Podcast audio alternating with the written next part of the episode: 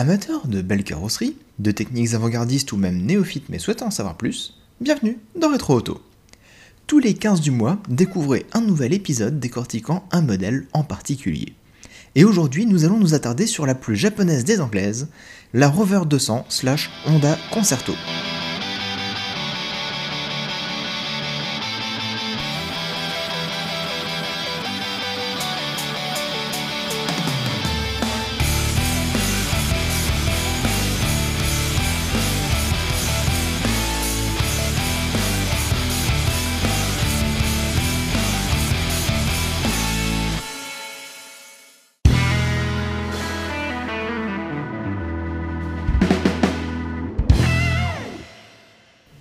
Deux modèles, deux marques très différentes et pourtant un même but, conquérir l'Europe. Bon, il y avait aussi l'idée de lutter contre les Nissan Pulsar, les Toyota Sprinter et autres Mazda Astina sur le marché japonais. Mais la démarche de Honda à la fin des années 80 est clairement d'envahir le marché européen et la première étape consiste à acquérir une image. Les constructeurs japonais, en cruel manque d'image sur le vieux continent à cette période, Honda a choisi d'acquérir une marque bien implantée sur le secteur, Rover. Alors certes, Rover à cette époque euh, était en perte de vitesse et se cherchait un petit peu, mais vendait pas mal de véhicules malgré tout et était bien représenté. C'est ainsi que Honda racheta en partie Rover autour de 1988. Honda cherchait à remplacer sa balade vieillissante, sortie en 1980 et qui avait déjà évolué en une seconde version. De l'autre côté, Rover lançait sa première génération de 200, dont elle partageait déjà beaucoup d'éléments avec la Triumph Acclaim de deuxième génération, une Honda Ballade fabriquée sous licence et rebadgée. Développée à la fois chez Honda et chez Rover, la plateforme de la Concerto 200 repose sur la Civic. C'est ainsi que le 15 juin 1988, la Concerto sort des concessions Honda Clio au Japon, les concessions Honda en Europe et ainsi que chez Rover avec la deuxième génération de Rover 200. Deux chaînes de production différentes pour deux marchés différents, les versions japonaises seront produites à Suzuka chez Honda, alors que les versions européennes seront produites à Longbridge, dans les Midlands en Angleterre, au sein de l'usine Austin Rover. Destinée à être la berline de la Civic, son histoire durera jusqu'en 1994, lorsque BMW rachète Rover à son tour. Je ne dis pas que c'est à cause de BM que Rover a coulé, Rover n'était déjà plus en position de force à ce moment-là. Et Honda a essayé de profiter de son image de véhicule premium pour être mieux représenté en Europe, sans trop se préoccuper de l'avenir de Rover, car oui, Honda n'a rien fait à ce moment-là pour protéger ses parts. BM est arrivé en disant j'achète, Honda a dit ok. La Concerto fut remplacée par la Honda Domani au Japon et servira de base à la remplaçante de la Rover 200, la Rover 400.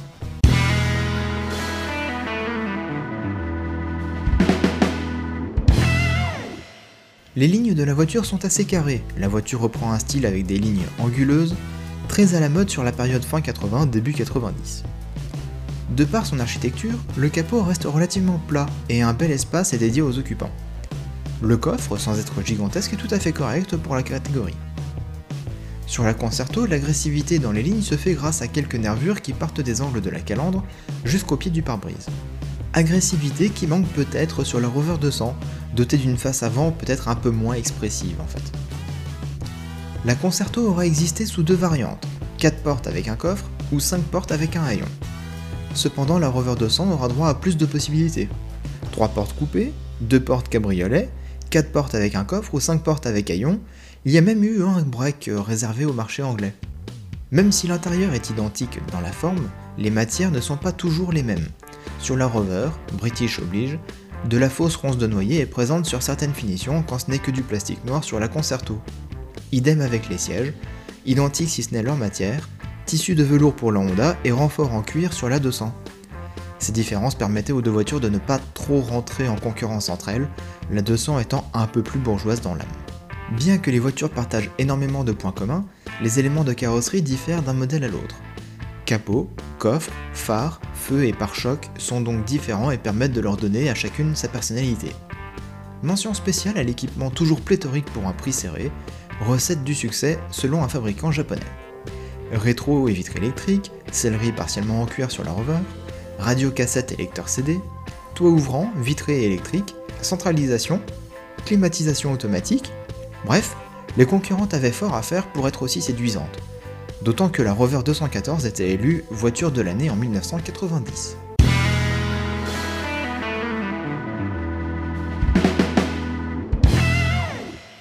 La plateforme commune au Concerto et Rover 200 est dérivée de la Civic. C'est ainsi que nous aurons droit à un châssis monocoque plutôt rigide pour un modèle de grande diffusion. La voiture est avant tout destinée à être une traction avant, mais les Japonais auront droit à une version 4 roues motrices. Point intéressant à relever, la suspension diffère entre les versions japonaises et européennes. En Europe, nous avons eu droit à des suspensions McPherson aux 4 roues, alors que les Japonais, eux, ont eu droit à une double triangulation à l'avant, petit chanceux va. La voiture dispose d'un comportement assez dynamique. La direction est très légère et la liaison à la route est plutôt bonne malgré la présence de pneus assez petits. Du 185 de large, c'est trop peu pour les versions les plus sportives.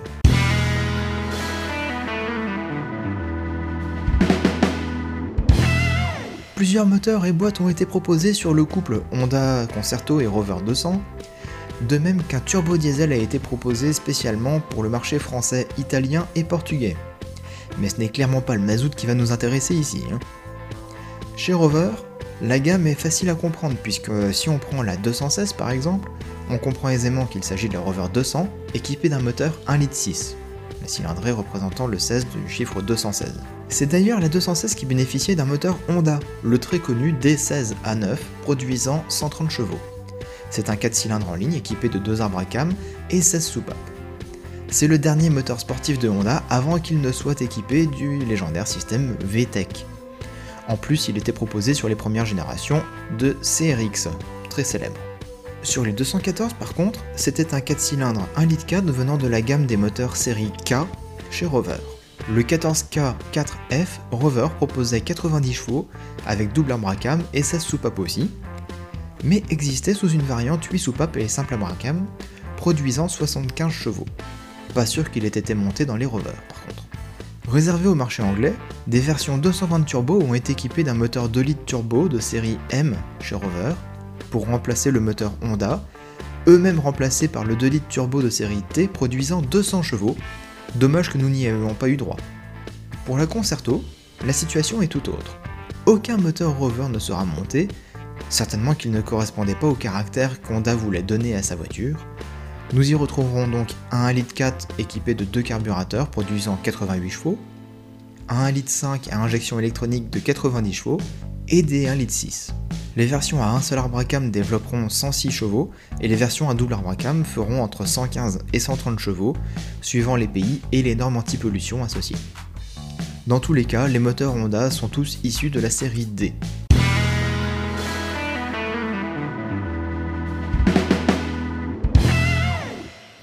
Les Honda Concerto n'ont pas eu le loisir de goûter aux joies des courses sur circuit ou même en rallye, cependant la Rover 200 ne s'est pas fait prier. Hein. Intitulée Dunlop Rover Tomcat Race Series, Rover avait monté une course monomarque entre 1991 et 1995, sur les 216 GTI d'abord, puis sur les 220 Turbo.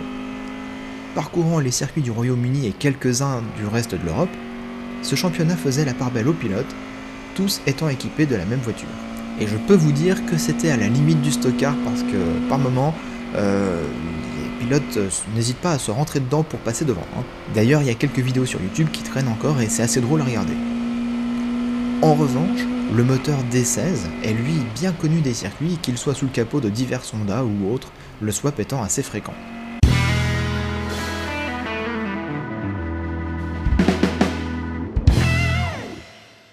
Voilà, l'épisode est terminé, alors certains se demanderont pourquoi j'ai choisi de parler de ces voitures.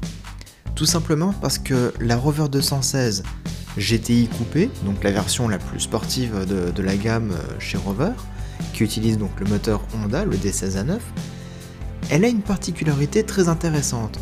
Je pense, à mon humble avis, que c'est une GTI de transition. Elle est arrivée sur euh, la fin des années 80, début 90, et euh, les anciennes GTI des années 80, elles étaient plutôt dans, le mode on-off, c'est-à-dire euh, des, voitures euh, dépouillées, aucun accessoire à l'intérieur, et équipées d'un moteur assez puissant. C'est donc des, des, petites bombinettes comme on les appelait à l'époque. Alors que fin des années 90 et puis début 2000, Les nouvelles GTI que l'on a connues, euh, elles sont beaucoup plus confortables, elles sont beaucoup plus euh, faciles à conduire, utilisables au quotidien, et elles ont moins ce côté euh, boule de nerfs, imprévisible. Et c'est justement ça la caractéristique qui est intéressante dans cette voiture, c'est que elle a le comportement moteur des anciennes GTI, c'est-à-dire boule de nerfs, mais elle a aussi le confort des GTI modernes, avec la sellerie cuir, avec les équipements vitres électriques, rétroélectriques, euh, taux ouvrant, électriques, etc. Et donc, c'est un modèle vraiment charnière entre les anciennes GTI et les nouvelles GTI. Voilà pourquoi j'ai souhaité parler de cette voiture en particulier. Euh, vous pouvez me retrouver dans TechCraft tous les jeudis. Vous pouvez me retrouver aussi sur ma chaîne YouTube, 7DD, dans le prochain épisode de Retro Auto, bien évidemment. Et euh, pour ceux qui ont envie d'avoir euh, l'aspect un peu plus euh, improvisé, l'aspect un peu plus tourné et réalisé sur le fait, sur, le tas, je vous invite à aller regarder justement la vidéo de l'épisode qui différera totalement de, cet enregistrement. Et autrement, bah, n'hésitez pas à partager, à mettre des petits commentaires si c'est possible, ou à m'écrire un petit mail. Hein. D'ailleurs, vous pouvez me contacter directement sur, sur la page de PodCloud. Et puis, puis voilà. Et sur ce, bah, on se retrouve bientôt dans Retro Auto.